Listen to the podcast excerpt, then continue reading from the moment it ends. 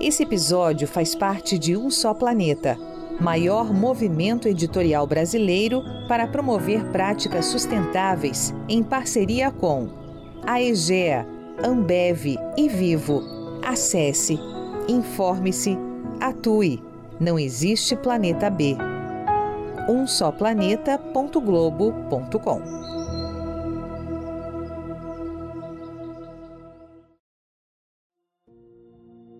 América Latina vai ser um powerhouse da energia renovável no planeta.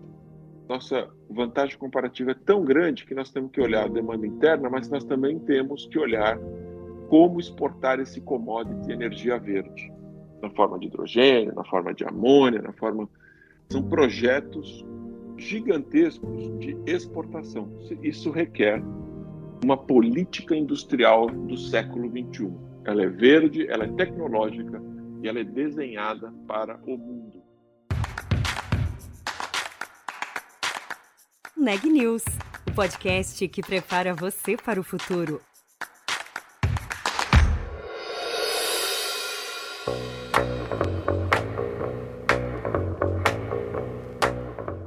tornar-se líder no fornecimento global de energia limpa e passar por uma reindustrialização verde, que traga competitividade diante de um mundo em descarbonização. Essas são duas oportunidades que estão diante do Brasil, segundo André Clark, vice-presidente sênior da Siemens Energy na América Latina. Quer entender quais as perspectivas dos negócios nesse cenário? E como o governo e empresas podem trabalhar juntos nisso? A gente te explica. Eu sou Juliana Calzin e esse é o Neg News. André, seja muito bem-vindo ao Neg News. Obrigada por ter aceitado o nosso convite. Privilégio. O privilégio é meu. Hoje existem algumas tecnologias interessantes que, que parecem que estão é, ajudando justamente o setor privado a alcançar suas metas de descarbonização, mas eu queria te ouvir, assim, energia no mar, hidrogênio verde, o que, que tem de mais interessante e inovador acontecendo nesse setor rumo à descarbonização? Não, não apenas as mudanças climáticas uh, estão desafiando a humanidade, é, também agora é, segurança energética, vamos chamar assim, soberania energética, está alto na pauta.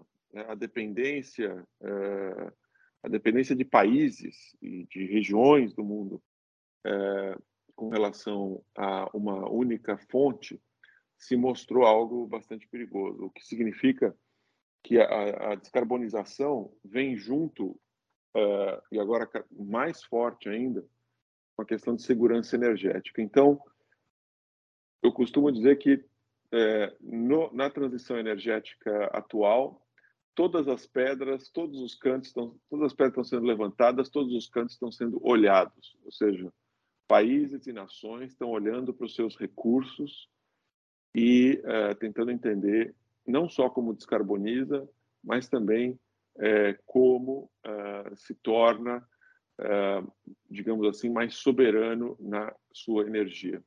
Aí entra a ideia uh, fundamental de que uh, uma nova geopolítica da energia começa a nascer. Ela, ela tem essa característica descarbonizada, ela tem a característica verde, ela tem a característica de utilizar diversas tecnologias. Juliana, duas coisas estão acontecendo, né? A primeira é um crescimento substancial do tamanho de investimento das energias renováveis, solar e eólico, com grande destaque.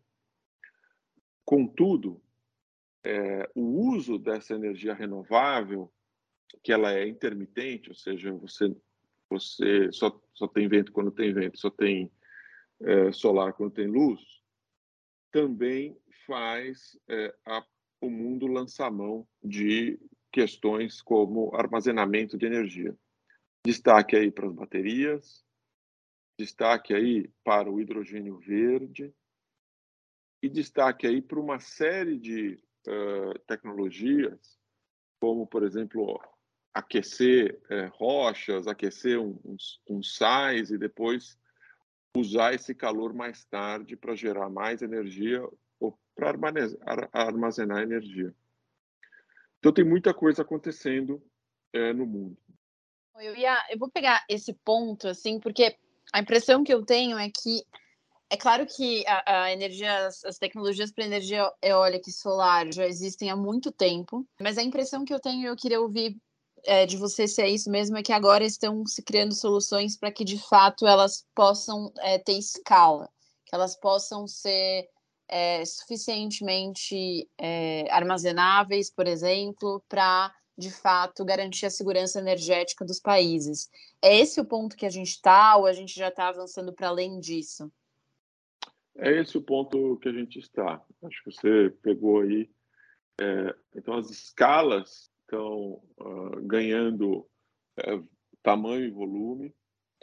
E aí, duas coisas. As perguntas são como você transporta essa energia toda e como você armazena essa energia toda, porque afinal ela, é, ela, não, é, ela não é despachável. Né? É, e aí aí encontram as, algumas oportunidades importantes. Duas coisas estão acontecendo. Todos os países estão aumentando seus investimentos em transporte de energia, transmissão, né?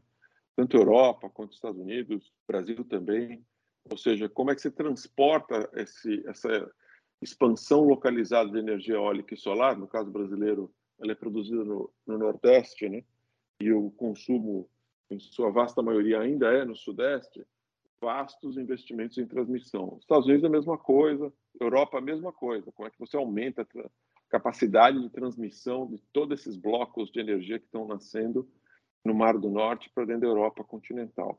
E a segunda coisa é o desenvolvimento do hidrogênio verde como, uh, como combustível para a descarbonização uh, de, é, de países e de processos que são difíceis de descarbonizar. E aí, essa química verde, ou seja, uma vez produzido hidrogênio verde, o que é que você faz com o hidrogênio verde? Ele está sendo transformado em combustíveis, ele está sendo transformado em é, fertilizantes, ele está sendo transformado em amônia, que são formas eficientes de transporte dessa energia verde. Né? Isso está acontecendo agora em duas ondas, é, Juliana. Uma primeira onda que eu chamo de centena de megawatts, a escala de centena de megawatts, ou seja, você produz energia eólica solar, faz o seu, a sua, o seu hidrogênio verde e utiliza em ativos existentes, né? em, em, em, em, uh, em refinarias já existentes, você substitui aquele hidrogênio cinza por hidrogênio verde, criando novos produtos, você é, utiliza hidrogênio para fazer a sua gasolina verde, você, ou seja, essa é uma escala que está se mostrando aí na ordem de centenas de gigawatts, centenas de megawatts, desculpa, centenas de megawatts, e está vindo primeiro, é a primeira onda. Tem uma segunda onda se formando, que é a onda do gigawatt, ou seja, a escala mínima para a produção de hidrogênio em larguíssima escala, transformado nesse, nesse exato momento em amônia verde, e a amônia será transportada pelo planeta como combustível de transição. É, esses são os projetos que estão nascendo nesse exato momento, Juliana o quanto que o fato das empresas, das grandes empresas do mundo estarem sendo, é, não diria obrigadas, mas assim, estão adotando, até por entenderem que é uma questão de sobrevivência, metas para reduzirem as suas emissões, tem impulsionado o desenvolvimento dessas tecnologias e o quanto vem também dos países que estão nesse cenário de uma crise global de energia, que também foi deflagrada aí pela guerra na Ucrânia, além de terem também as suas próprias metas de descarbonização. Esse é um movimento que tem vindo é, sendo puxado desses dois lados, países, empresas, ou mais de um ou mais de outro. Tem como a gente é, fazer essa análise? Tem sim, tem sim. E é impressionante, é, Juliana, há alguns anos, né? É, a gente mesmo, né, que criou essa empresa, a Siemens Energy, para cuidar da transição energética, quando a gente falava de políticas públicas para descarbonização, para reduzir a pegada de carbono, para criação de mercados de carbono, em geral, nós estávamos numa discussão com governos, né? até que essa, uh, até que a sociedade, os investidores uh, começam a pressionar as empresas e todas elas fazem vários clientes nossos fazem os seus uh, promessas net zero, né? Uh, em geral, em 2050 ou, ou, antes, né, 2040 e assim por diante. Mais do que isso, quando a gente vê é, o que se passou na COP 26 e o que vai se passar da COP 27 nesse momento, a imagem, Juliana, é, é aquela. São dois uh, grandes blocos de participação. A iniciativa privada, que fala para a sociedade, seus acionistas, que prometeu e está fazendo as coisas, e os governos, que estão numa situação muito apertada. Né? E se, é, se há algum tempo a discussão era sustentabilidade e é, acesso à energia pelo preço, agora é um tripé: é sustentabilidade, acesso à energia e disponibilidade da energia. E essa, é, essa COP27, que ocorre agora no Egito, né, vai ser uma singularidade, porque poucos países vão estar em paz interna suficiente para fazer promessas e entrarem em acordos é, e, e, e, tratarem o tema com serenidade. E as empresas vão estar lá é, pedindo mais políticas públicas, a sociedade é, pedindo os dois, né, querendo energia acessível, mas também descarbonizada, é, em um mundo que está é, em, em situação bastante convoluta. Então, assim, claramente, claramente, cada vez mais nós estamos vendo duas realidades que convivem em paralelo: as empresas se preparando, investindo em tecnologia, eficiência energética, novas formas de produção, investindo em pesquisa e desenvolvimento, em inovação, e simultaneamente a sociedade pedindo as duas coisas. Olha, eu quero uh, energia renovável, eu quero, uh, eu quero uma mudança nessa situação das mudanças climáticas, eu quero uh, eletrificação da economia, essa coisa toda, mas eu também quero estabilidade e acesso aos preços de energia adequado. Então, é, é, um, é um, mundo singular à frente. Nós estamos numa enorme, é. enorme tormenta. E, alguns, e, são nessas tormentas que grandes inovações também são, uh, são criadas. Então, e aí é isso justamente que eu ia te perguntar, porque se tem muitos problemas, é, são necessárias muitas soluções, né? Como é que uhum. vocês têm criado essas soluções? O que, que você é, pode dizer sobre o papel da, da Siemens Energy nesse cenário tão complicado, né, em que estamos? É um cenário uh, complicado, é, mas o, o, o nosso papel é é, auxiliar a energização dessas sociedades, todas elas. É, então, isso começa com uma atenção muito profunda a cada realidade de cada país. Então, as soluções para a Europa não são as soluções para a América Latina, mas o que é muito interessante é que abrem-se aqui, abrem-se aqui oportunidades de relações uh, comerciais que não existiram antes. Ou seja, destaque aqui para, por exemplo, Brasil e Chile. Brasil e Chile são potências é, é, quase inigualáveis no Brasil, no, no mundo, em termos de produção de energia renovável, eólica, por exemplo, a baixo custo, dos menores custos do mundo. Isso abre a oportunidade de Brasil e Chile e outros países da região, Colômbia e até México, serem grandes provedores é, de energia, por exemplo, para a Europa e para o Japão, para a Ásia, em alguns lugares, energia limpa. Isso muda o jogo e cria novas commodities, cria a necessidade de discussão de regras, de definição dos produtos. Por exemplo, uma das grandes discussões, e que se aplica também tecnologia nisso, é que cor do hidrogênio vocês estão usando? Ele é verde mesmo? Por quê? Você usa toda a sua energia verde e, e desloca todo o consumo do país para uma energia não renovável, será que ela é verde mesmo? Né? Se você está usando toda a sua energia eólica para exportar, por exemplo, hidrogênio verde, e o país passa a queimar óleo, será que isso é verde mesmo? Então, tem todo, por exemplo, uma tecnologia de certificação da origem do elétron, usando inclusive é, moedas digitais que certificam é, a origem é, daquele, daquele, produto blockchain é, que certificam se aquele hidrogênio verde é verde mesmo, é, olhando se o elétron veio de fontes renováveis. Mas, assim, só para fechar esse tópico, é, a grande evolução que traz o hidrogênio verde, por exemplo, é o fato do que a gente conversou no início, de que é uma possibilidade de você armazenar a energia limpa que é produzida. Armazenar e transportar em larga escala. Tá. Né? É, acho que essa é a novidade, né? Porque hum. armazenar só, você pode armazenar muita energia por 15 segundos. Você tem projetos nossos que são bancos de baterias gigantescos que armazenam é, muitos megawatts por 15 minutos. Né? É, é, uma, é uma aplicação bastante específica da rede lá, quando um desliga, outro liga, você precisa de um banco de baterias gigantesco. A armazenagem está lá, não tem de novidade.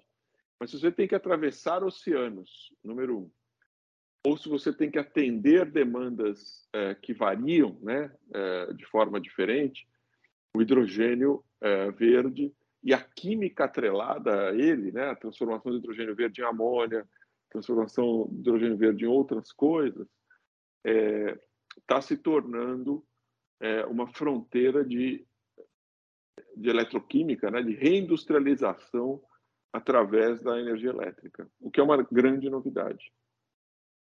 Legal. Transporte, e aí... transporte e armazenagem de longo uh, tempo e de grandes potências. Acho que essas são as duas novidades.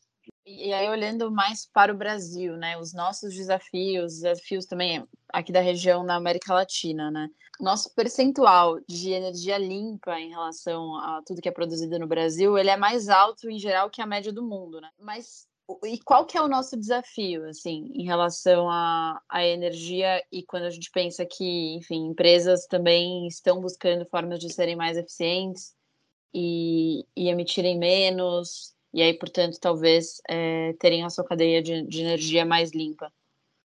Olha, Juliana, eu acho que nosso, é, nós somos é, profundamente é, abençoados e competitivos, é, abençoados de recursos naturais e competitivos nesse jogo. Né? É, o Brasil tem quase 80% da sua matriz elétrica é, renovável, ou seja, ou é hidrelétrica ou é solar e, e, e eólica. que nós temos à frente? É, quais são os desafios, Juliana, para o Brasil? Eu diria são dois. O primeiro é, é olhar é, que a janela de oportunidade é singular, mas como todos os governos, a, o primeiro instinto é olhar para o seu planejamento da demanda interna. E no caso brasileiro, ela é, nossa vantagem comparativa é tão grande que nós temos que olhar a demanda interna, mas nós também temos que olhar como exportar esse commodity energia verde, na forma de hidrogênio, na forma de amônia, na forma. São projetos gigantescos de exportação. Veja que o Brasil está nessa rota hoje. O Brasil, esse ano, chegou na marca de 4 é, milhões de barris é, de petróleo produzidos por dia. O Brasil já é um exportador de energia de grande porte. Isso é, e está bem com isso. A única coisa é que agora ele tem que se é, planejar para ser exportador de energia verde de grande porte. Isto requer é, uma série é, de atitudes em relação aos mercados consumidores bastante importantes. Entre eles, definir, ajudar a definir as regras desse mercado.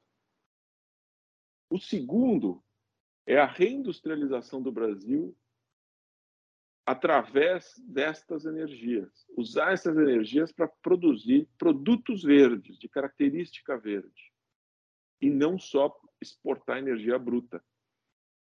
em várias indústrias, a exportação daquele produto verde é mais competitiva do que simplesmente exportar a energia bruta é, para o outro lado. Isso, isso requer uma política industrial do século XXI. Ela é verde, ela é tecnológica e ela é desenhada para o mundo.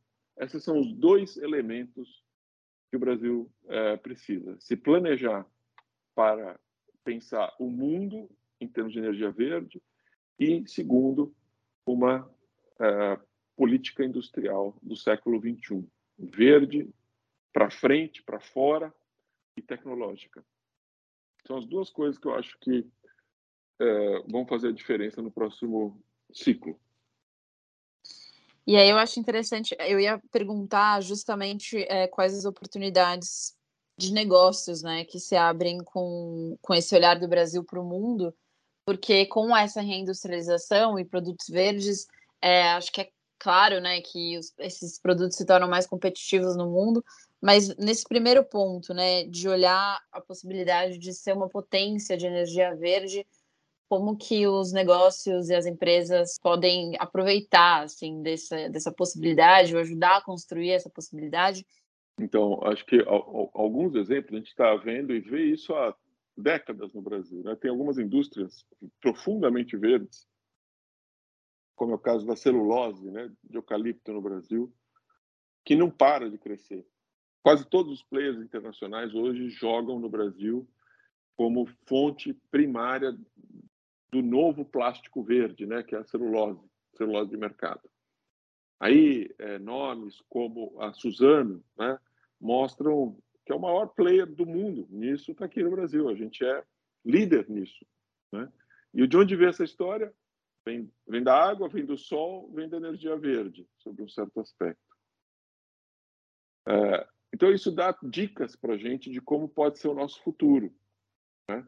A transformação de parte da nossa base industrial para, por exemplo, no caso da Vale, por exemplo, usar pelotas verdes, ou seja, com baixo uso de carvão, aço verde, é, com é, aço que emite pouco CO2, redução direta na base de hidrogênio, tantas outras tecnologias desse tipo fazem com que é, a nossa indústria, o Brasil, possa se reinventar, mas para isso tem que pensar nos mercados globais, naquele consumidor que espera do Brasil é, uma, uma, uma é, espera do Brasil uma atitude é, de acordo com a sua potência e a sua potência verde é enorme. Então nós temos o potencial, temos que realizar esse potencial. E para as empresas várias estão percebendo que o Brasil tem essa escala e poucas outras geografias do mundo têm esse, esse benefício. O Brasil tem capacidades de articulação do setor privado e é, das políticas públicas é, que o fazem um potencial gigantesco. E eu tenho visto os nossos clientes muito imbuídos de aproveitar esse potencial. Certo, e aí eu acho interessante te ouvir, porque vocês têm essa visão é, de uma empresa que está operando em várias é, etapas do processo, né? Tem aplicação industrial, de geração, de transmissão de energia, de energia verde, é, de energia sustentável, enfim. É, como é que vocês têm trabalhado com os clientes aqui no Brasil para eles se abrirem também a esse novo mundo? Assim, quais têm sido os desafios nesse sentido? Ah, vou te dar um exemplo muito concreto que eu acho que ajuda a entender. Há três anos atrás, um cliente fundamental para a gente, um cliente eh, de base industrial, como a Braskem, né? a Braskem, isso é um dado público, vem para a gente e fala, olha, é, eu tenho aqui um, um, um gás de processo é, que, em vez de ficar aí queimando diesel, gasolina para gerar energia elétrica no meu processo, eu quero queimar esse gás aí. Eu quero umas turbinas para queimar esse gás. Então, essa turbina ia gerar, fazer energia elétrica e fazer é, vapor para o processo produtivo da Braskem, aqui em Santo André, aqui em São Paulo. Só que esse gás era basicamente quase 60%, 70% hidrogênio. era a saída de um processo secundário deles, que era hidrogênio. Então, nós desenvolvemos é, um processo em que a gente entra com, no cliente e fala: tem o risco tecnológico, eu vou correr o risco tecnológico para provar isso para você. Você me paga pela quantidade de energia que eu entrego para você do outro lado. Que tal? Porque ele não, ele não é produtor de turbina, ele é produtor de plástico, né? E foi isso que nós fizemos. É, entramos num processo com o cliente, Energy as a Service, pela primeira vez no mundo, queimando um gás que era quase 70% hidrogênio em, uma, em um conjunto de turbinas, baixando a emissão do, daquela planta em quase 7% e baixando o consumo de água da planta em quase 12%. Então, é tirando, é, é pegando para si, junto com o cliente, é pegando os riscos que a gente sabe correr através da nossa tecnologia e ajudando o cliente a fazer essas inovações. Então, é fazendo isso, é, tanto para governos quanto para clientes privados, colocando tecnologia, know-how e engenharia e conhecimento local. Né? Nós estamos presentes em mais de 90 países é, e tendo a credibilidade de ajudar o cliente a transformar a sua realidade. É falar, sim, é possível, mas vamos juntos é, desenvolver esses novos processos. Esse é um case de, de uso muito específico, óbvio, mas que demonstra o que está por vir. A América Latina vai ser um powerhouse da energia renovável no planeta. Tomara. André, super obrigada pela entrevista, foi ótimo te ouvir, é, entender mais desse, desse futuro da energia. Obrigada mesmo, viu? Obrigado, Juliana. À tua disposição. Sempre que você precisar, estamos aqui.